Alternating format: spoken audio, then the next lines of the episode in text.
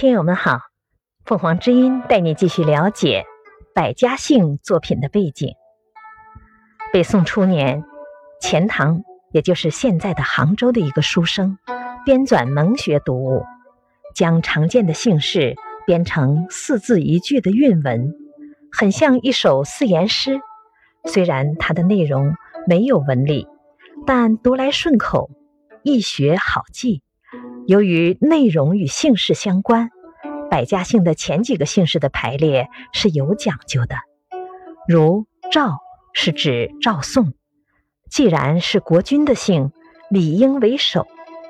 其次是钱姓，钱是五代十国中吴越国王的姓氏，孙为当时国王钱处的正妃之姓，李为南唐国王李氏等等。感谢收听，欢迎订阅。